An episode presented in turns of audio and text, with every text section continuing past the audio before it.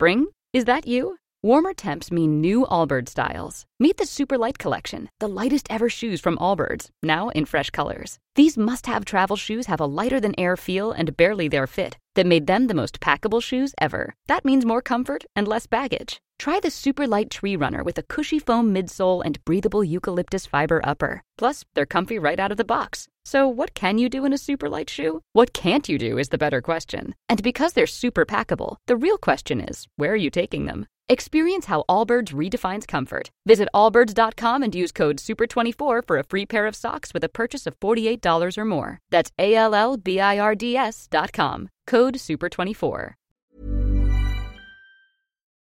Chers auditeurs, Dear listeners, bonjour. welcome in Comme d'Archi Podcast Season 3 Saison 3 dans le monde fascinant des architectes. and in the architectural projects. Je suis Anne-Charlotte Deponte, passionnée d'architecture et docteur des universités en histoire de l'archi. I am one of the spokespersons of Anne Charlotte, who is a PhD in architecture history. Merci Thank you d'être avec moi aujourd'hui. to be with us today. Et And maintenant, now, lundi en français, place au talent. and Wednesday, let's talk projects. In English, of course. Bienvenue dans Com d'Archi. Dear listeners, good morning. This is Esther on behalf of Anne Charlotte. It's good to meet you again in season 3 of Com d'Archi, episode 47, with a text of Françoise N'Thépé, French architect, about her museum project. That is a work in progress located in Benin. It is the Museum of the Epic of the Amazons and Kings of Dahomey, Abomey, Benin. The programming corresponds to four permanent exhibition rooms, one temporary exhibition room, reception hall and services, offices, storerooms, logistics, parking, gardens. The surface area is 3,360 square meters plus exteriors. The site of the future Museum of the Epic of the Amazons and the Kings of Dahomey is located in the center of Abomey within the precincts of the royal palaces. It has been listed as a UNESCO World Heritage Site since 1985.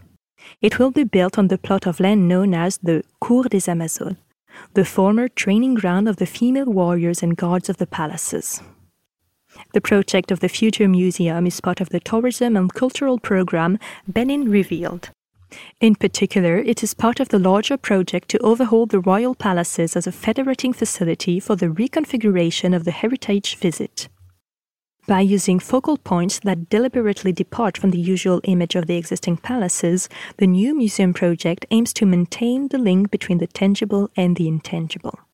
A series of precepts were highlighted that guided the first intentions the relationship between the ground and the sky, the definition of limits, the relationship to the exterior, the relationship between the interior and the exterior, a monolithic identity, a reference line marking the horizontality, the simplicity and the roughness, the layers of mode nature and the human factor. But the Museum of the Amazons and Kings of Dahomey is not at all in architectural mimicry of existing palaces. The volumetry of the new buildings remains simple in order to keep a coherent reading of the spaces created. Only the gradation of the heights of the museum roofs identifies the different parts of the program. Like large halls, their roofs are slightly and mysteriously detached, forming hats of different shapes and heights and maintained by portico structures.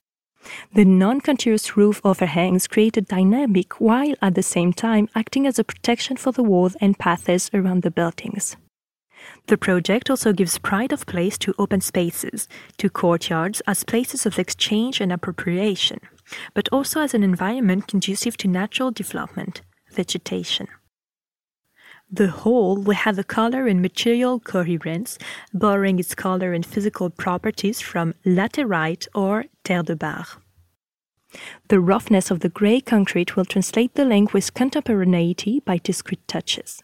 And the presence of wood will be magnified, particularly in the preciousness of the monumental doors. It will therefore be a subtle and balanced dialogue between traditional and modern techniques. The museum's project gives a certain importance to the materials chosen and used. The know how of local craftsmen and workers will be highlighted in the construction of this unique building.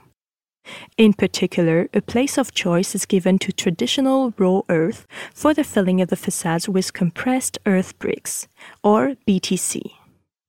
Also, the design of the museum is mainly based on a bioclimatic development approach, which aims to take advantage of the natural energy of the site for its operation and sustainability.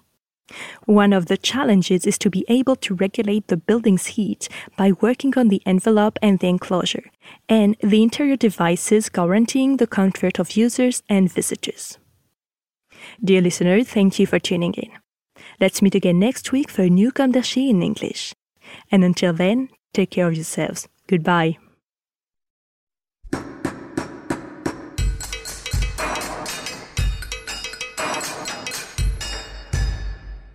Thank you for listening.